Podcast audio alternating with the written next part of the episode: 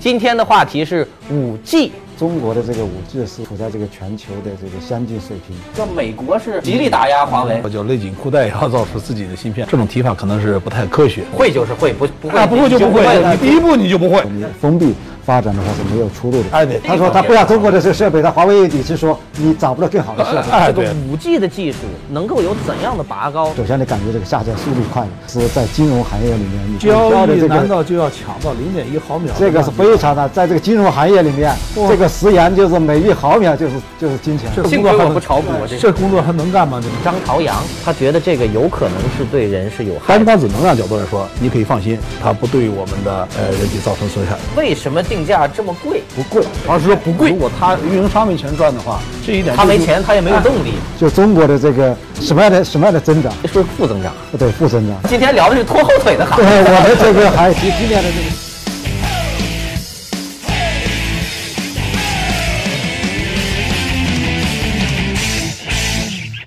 The fifth generation mobile communication technology，第五代移动通信技术。我们今天有请到的嘉宾，第一位坐在我左手边的，来自中国科学院物理研究所的研究员曹泽贤老师。大家好，主持人好。那么坐在我右手边的是来自中国联通网络技术研究院的首席科学家唐雄燕老师。大家好，主持人好。呃，唐老师，我和曹老师都是中国移动的忠实用户。那希望你们能够很快的转为中国联通的用户，因为很快要开启这个携号转网了。我们这个节目今天要聊这个五 G 啊，五 G。哎，那说起这个五 G 呢，这个时间过得好快。我记得四 G 那还是没几年，也就前几年的事儿，一转眼都五 G 了。其实现在这个四 G 技术已经相当先进了，现在的年轻人已经离不开它了。那么我现在的问题就是，这个五 G 的技术，它能够在四 G 的这个技术之上。能够有怎样的拔高？它和现在的更先进的其他技术，比方说是这个人工智能啊、大数据算法，会有什么样的这种契合？这个带宽的提升，带宽的这个提升呢，呃，一个是这个呃时延的降低，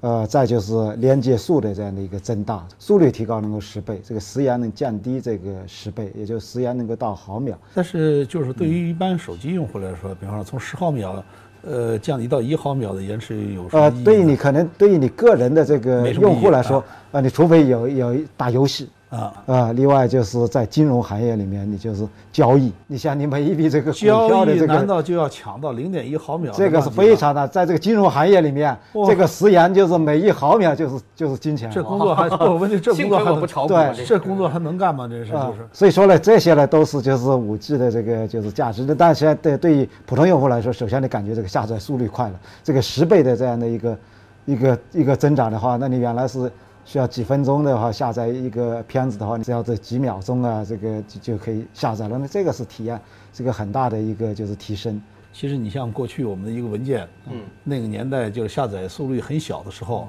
你的文件也不敢做大，嗯，对吧？现在呢，你动辄就是说一一张图片就好好几兆，或者甚至上高清晰的，甚至上到 G，这个就是道高一尺，魔高一跟人一尺的对问题。那我就能哎更方便的看高清电影了。啊，对，就就是要你高不但看高清电影，你将来看 3D 电影，看就是 AR、VR 虚拟现实，会促进这样的一些产业的一个产业的发发展展。所以我们可预见的就是，在未来，这个看手机撞树、撞墙、摔跤的人就更多了。应该会。呃，这个唐老师有这么一种说法，说咱们这个国家在这个二 G 的阶段是一种跟随的这种状态，但是到三 G 呢，已经有这个技术上的突破了；到四 G 呢，其实已经在某种程度上，它处于这个领先的这个状态了。您觉得这种说法对不对？中国的这个移动通信的发展，在一 G 的时候是空白，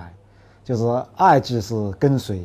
那么三 G 呢是突破，那四 G 是同步，五 G 开始因为引领。我我有一个感慨在哪儿呢？就是一九七八年还是七九年，我们从美国，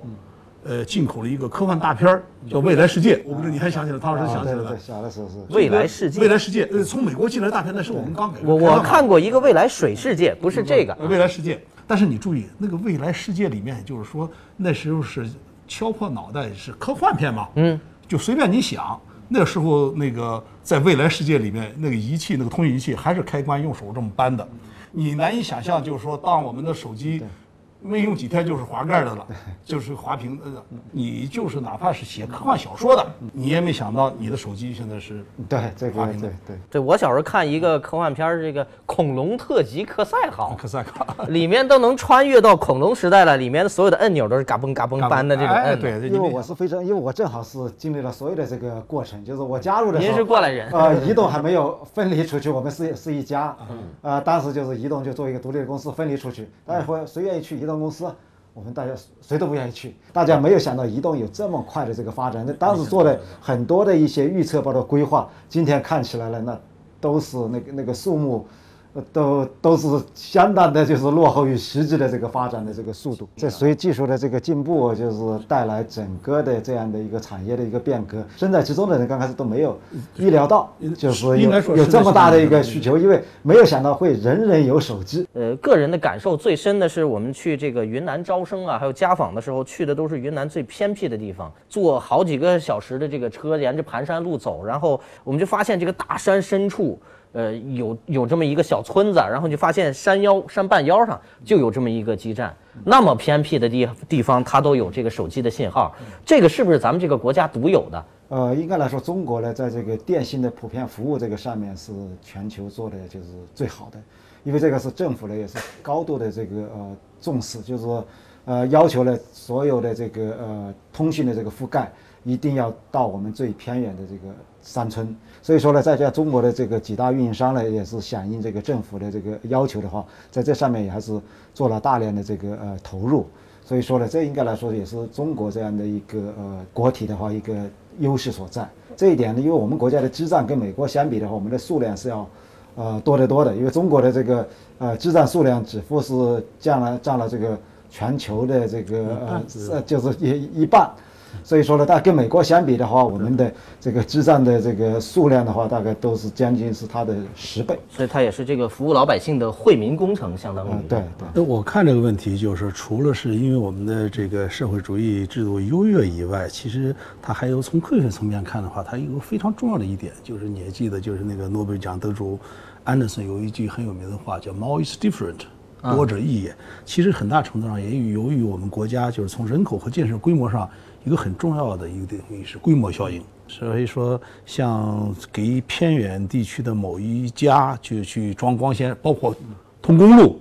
你如果是你单算的话，单算这一个案例的话，它是非常不划算的。你像这个通信技术啊，就是刚才汤老师也说了，它是一个什么？它是一个大的综合工业体系。我个人觉得，我们国家从事通讯工业的大概工程师的规模大概得有多大？啊，那这是个非常庞大的这个数对吧量，就是我们像我们中国联通，我们对是你看看是是四十万人的这样的一个企业，我们这里面有相当多的工程师的话，大概得占个大概有一二十万，所以这个这个量是非常大的。对另外，这这就是我还说的不规模呃效应就就是是包哎括再就是包括整个的这个设备呃制造行业呀。呃，我想的话，就是再加上我们国家的这个体制，确实是很大的一个优势所在。这这个三大运营商实际上都是中央企业，那么中央企业的话，你可能就是除了承担这个呃经济这个效益之外，你很大的要承担社会责任。所以这种社会责任的话，对有时候也使得我们就致使可能有些地方不挣钱，但是你可能要为了这个社会责任，你也必须去去做。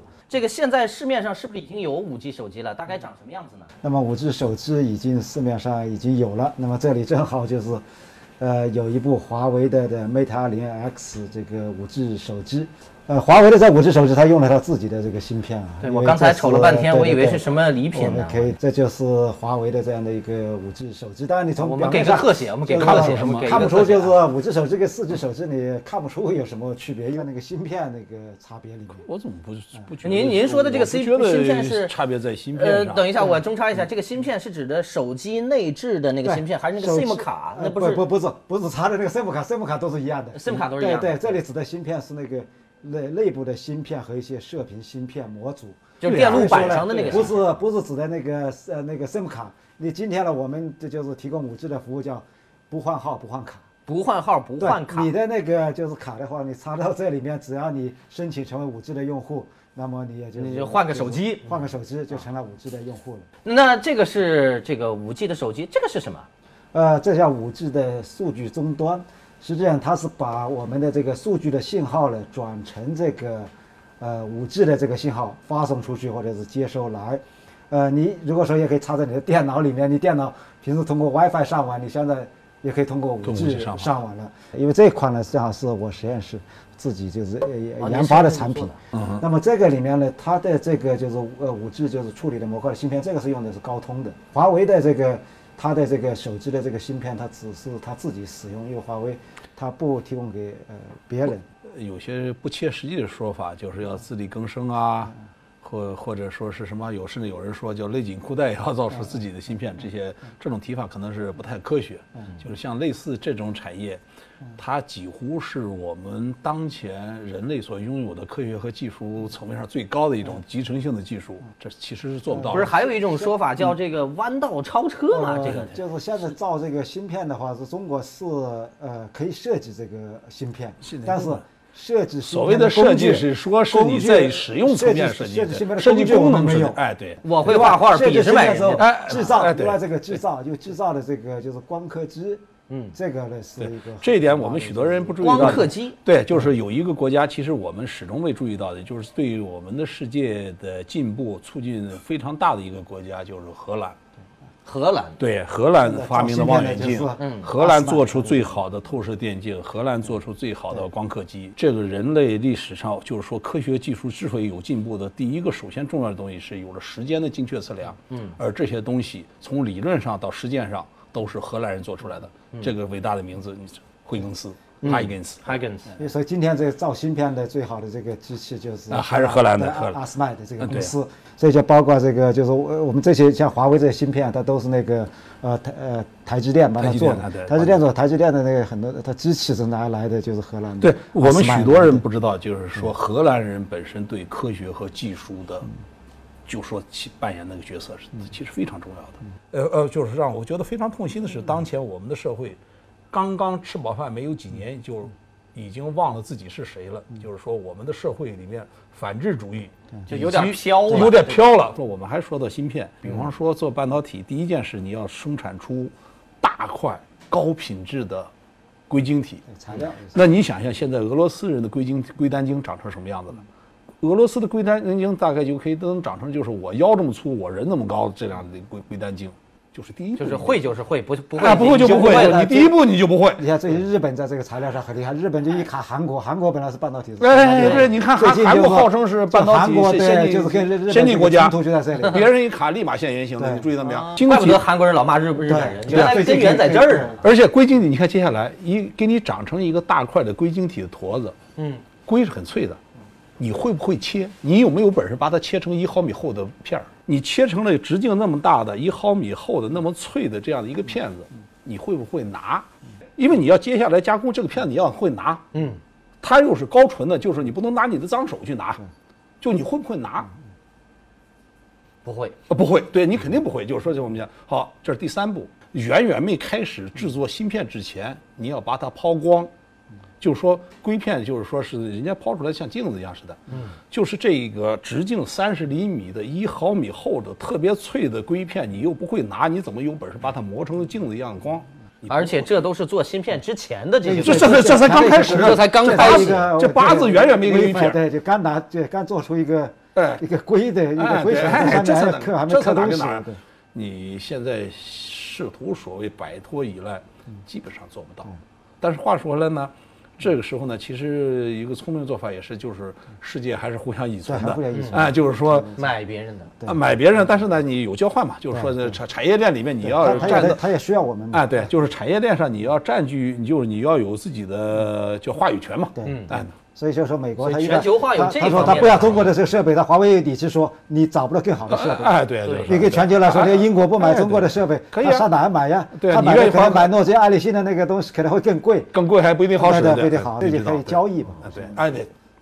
所以说，在这个科学和技术的发展过程当中，偷奸取巧的思想是不对的，绝对不可以。还是要踏踏实实的一步一步往前而。这一点最值得我们学习的就是荷兰。我关切的是，就是关于五 G 的说法，整个国际上或者整个这一个行业是不是已经达成共识了？因为这个标准的制定是由全球的呃移动通信的标准组织在制定的，因为呃国际电信联盟 ITU 呢，它是定义这个呃五 G 的一些业务的一些场景和一些指标的一些要求。那么具体的这个技术的实现的方案的制定是由 3GPP 这个组织来制定，因为 3GPP 它是全球的一个民间的一个技术组织，像全球很多的这个呃。通信领域的这些企业呀，这个呃技术人员都在这样一个组织里面，大家统一来制定这样的一个五 G 的这个技术标准。呃，咱们您刚才那个一开始讲过，说这个标准的制定，咱们中国是从其实从四 G 开始就呃，参与从了这个从上实际上制定这个标准的话，因为中国呢，实际上就是呃